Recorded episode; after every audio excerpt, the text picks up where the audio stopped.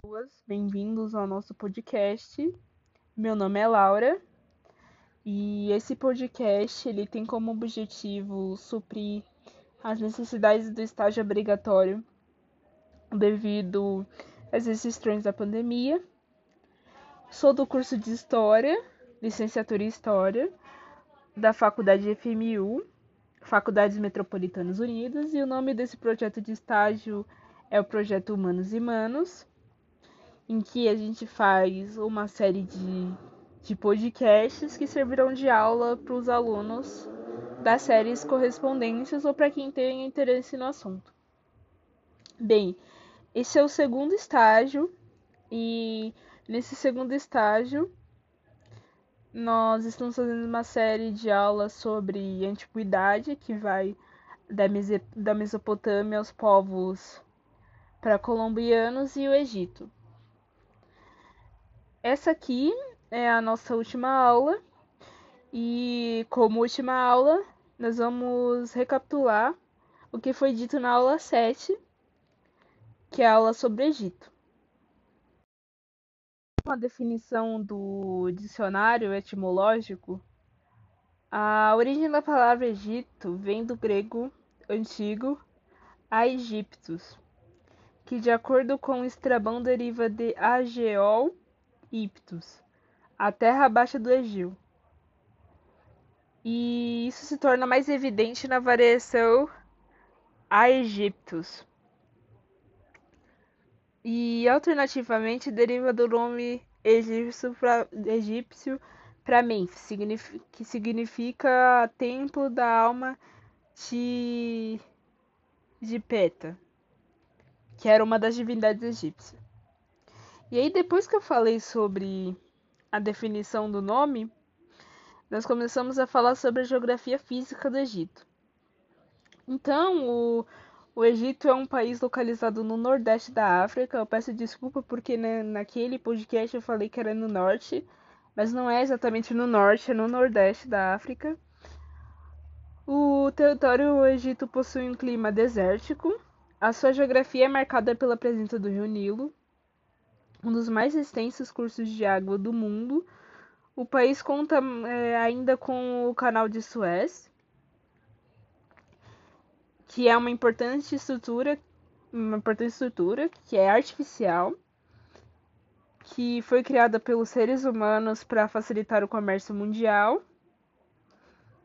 E o canal ele é o principal equipamento de infraestrutura do Egito atualmente.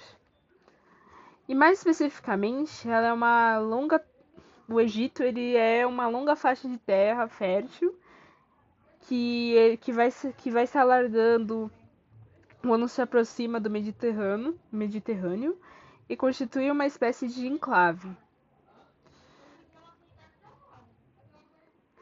Então, o Egito ele se, ele se divide em três grandes regiões: o Alto Egito, o Médio Egito e o Baixo Egito. Contudo, os egípcios, contudo, os egípcios da antiguidade distinguiam apenas duas delas, o Alto Egito, o Alto Egito e o Médio Egito chamados de, Tat, de Tashimal, e o Baixo Egito de Temeru. Essa divisão se materializa, foi se materializando no longo do período histórico, nas duas coroas usadas pelo faraó, a coroa branca, Alto Egito e a coroa vermelha, Baixo Egito. E aí eu expliquei um pouco sobre as fases, que teve a fase pré-dinástica, a época faraônica e o período greco-romano.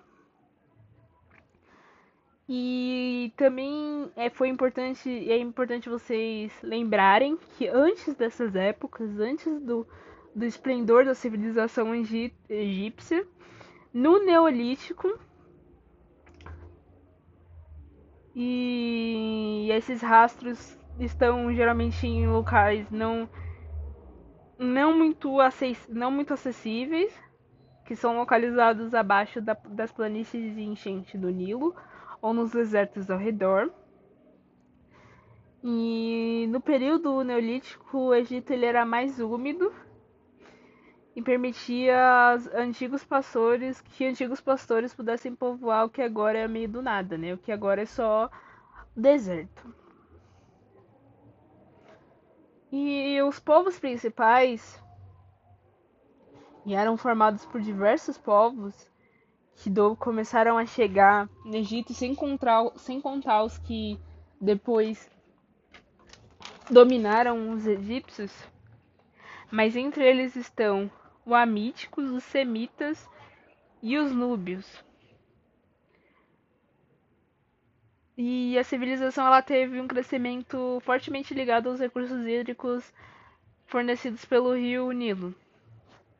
Agora, quanto os primeiros habitantes mesmo do Egito, do Egito, eles eram os pastores camitas que é, que acredita-se que eles tinham a pele morena e posteriormente, posteriormente morena, provavelmente mestiça, e posteriormente chegaram grupos de camitas de pele negra. Esses primeiros habitantes eram grupos nômades que se juntaram e formaram clãs, ou seja, grupos de pessoas que descendiam do mesmo antepassado, do mesmo pater famílias. Uma vez que se tornaram sedentários e começaram a aproveitar as boas colheitas da região, os clãs eles foram se tornando grupos cada vez maiores, que eram chamados de nomos, Gnome vem do grego, que significa lei ou costume. E depois de tempo era. Depois de, depois de um tempo, os, os nomos eles, eles passaram a ser principados, no qual o príncipe era o monarca. Então, no campo político, eles no começo eles estavam eles se formaram através de, dos nomos. E esses nomos eles eram pequenas parcelas do território egípcio, administradas por um monarca. Que tempos mais tarde, esses vários nomos estavam centralizados sob o poderio de um imperador. E no ano de entre o ano de 3200 a.C. e 3500 a.C. varia a datação mas o mais, o, o mais comum de você ver é 3200 a.C. O Menes, o governante do Alto Egito, ele subordinou os, os demais nomos e ele unificou e aí começou a unificação do Egito. Então aí o antigo império ele começa em por volta de 3500 pelo chefe militar Menes, que se, que se proclamou faraó e conseguiu unificar os dois reinos do Egito. E foi assim que começou a primeira dinastia. E aí, depois da unificação do Egito, ele passa a viver a fase dinástica, que é dividida em três períodos: Antigo Império, Médio Império e Novo Império. depois do podcast 14, no podcast 15 nós falamos um pouco sobre os aspectos gerais da sociedade egípcia. Então, para vocês lembrarem, eu falei sobre a organização, a organização social, que a sociedade egípcia era estratificada e estamental. Então, a sociedade egípcia era organizada por meio de critérios religiosos e econômicos onde o faraó ocupava o topo da, o topo da hierarquia, na condição de chefe de estado encarnação do deus do deus Horus. Logo abaixo temos os sacerdotes, os sacerdotes como agentes organizadores dos cultos e festividades religiosas, os nobres e os escribas, que ocupavam uma posição intermediária, realizando importantes tarefas que mantinham o funcionamento do Estado e na base a gente tinha o resto. E aí a gente pode elencar que nessa, nessa pirâmide a gente tinha o faraó, o vizir, na terceira ocupação nós tínhamos os no, é, na terceira ocupação nós tínhamos o vizir e os nobres, na quarta os sacerdotes, depois os soldados, depois os escribas, os artesãos, os camponeses e os escravizados, que eram uma pequena parcela da sociedade. E a religião, a gente aprendeu que os egípcios eles eram politeístas e que tudo, todos os aspectos da vida deles era regido pela religiosidade. Como no, como no trecho do livro O Egito no Tempo de Ramsés, em que o Pierre Montet diz: Os egípcios, disse Heródoto, eram os mais escrupulosamente religiosos dos homens. Creem em tudo, creem que tudo no universo pertence aos deuses, que estes são a fonte de toda a prosperidade, que, conhece, que conhecem nossos desejos, que podem a todo momento interferir nos assuntos humanos. Então, para eles, a gente entendeu que para os egípcios a religiosidade era um era um campo importante da vida e que regia toda a vida deles até a morte. E aí, duas características muito importantes sobre essa religiosidade eram os conceitos de Maata e Reca.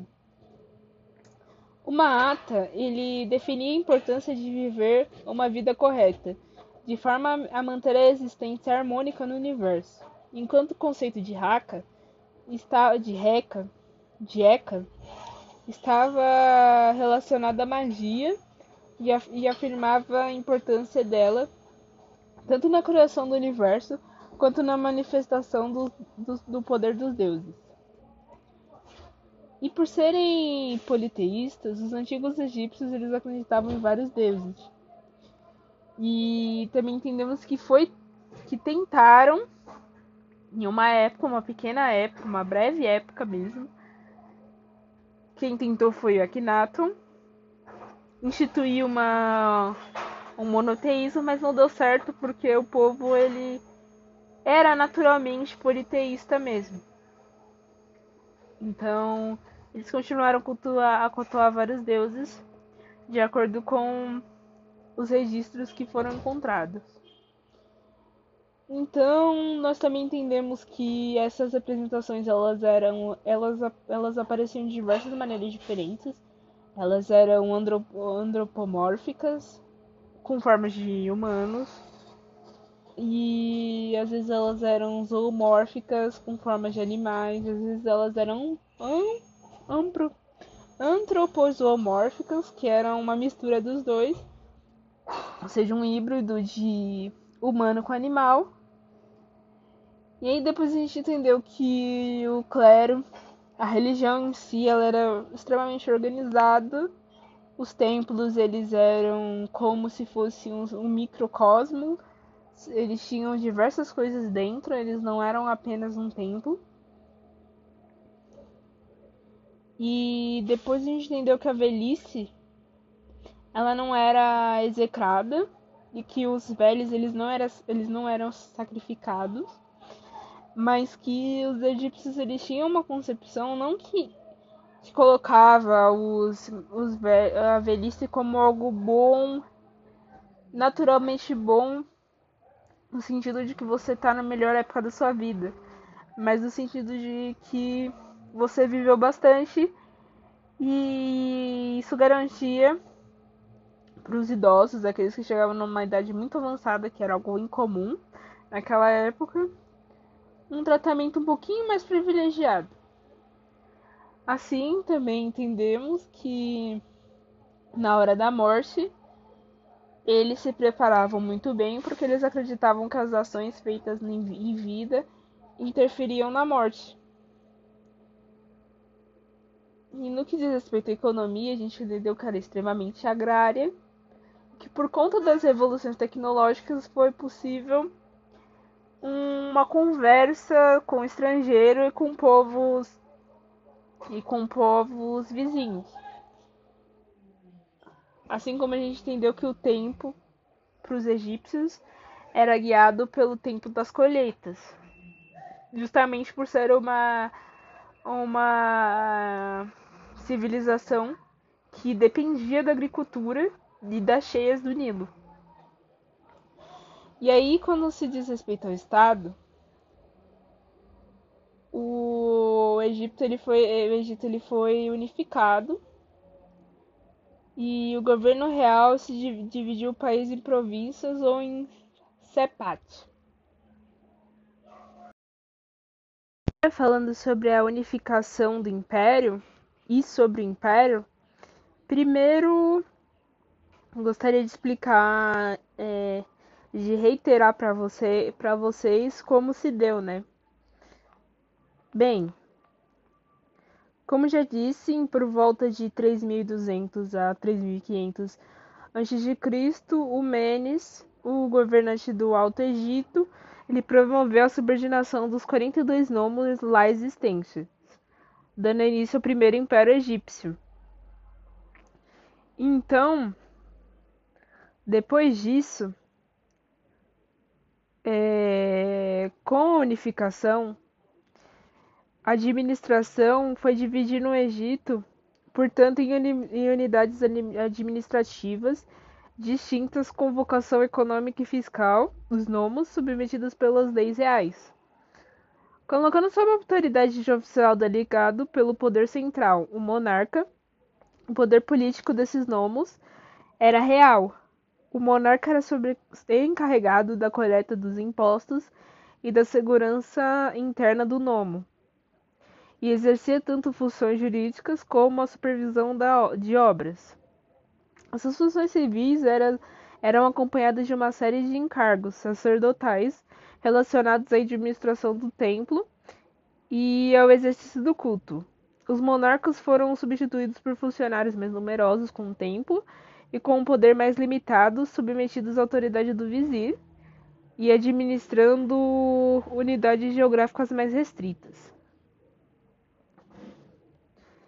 a Niut, ou cidade.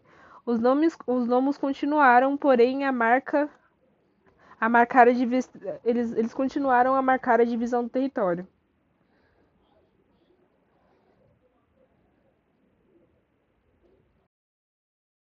Bem, no podcast 16, a Isabela ela explicou para vocês é, sobre, o, sobre o império em si.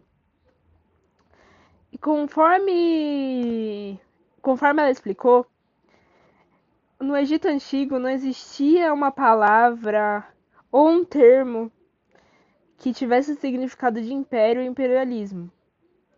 E isso foi concluído depois por, por estudiosos posteriores, comparando com com grupos políticos distintos exercendo posições de força uns frente aos outros. E, e que não existir essa palavra não significava que os habitantes do Nilo antigo não tivessem qualquer percepção acerca das suas relações com os outros povos ou das dinâmicas de força entre eles e os demais.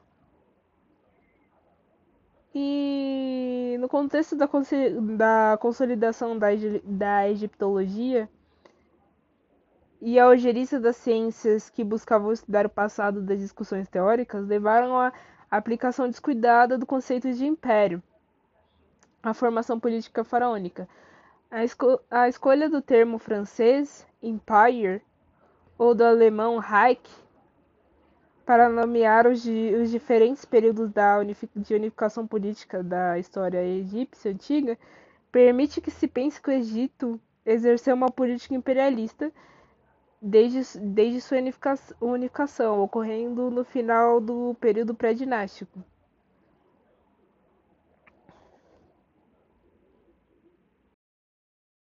Para finalizar essa aula, eu quero falar novamente algumas curiosidades sobre o Egito. Bem, a escrita. E pra que, para, para aqueles que não sabem, a escrita hier, hieroglífica é, ela, é atribuída, ela é atribuída a Menes, primeiro faraó mítico do Egito unificado. A ele é atribuída a invenção da escrita.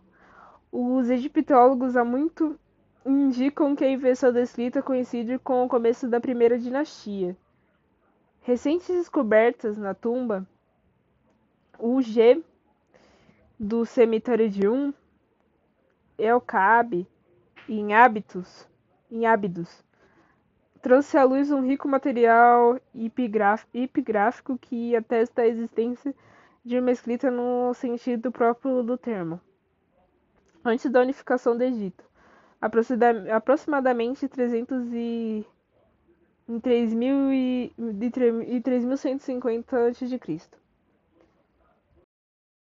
Então, por hoje é só.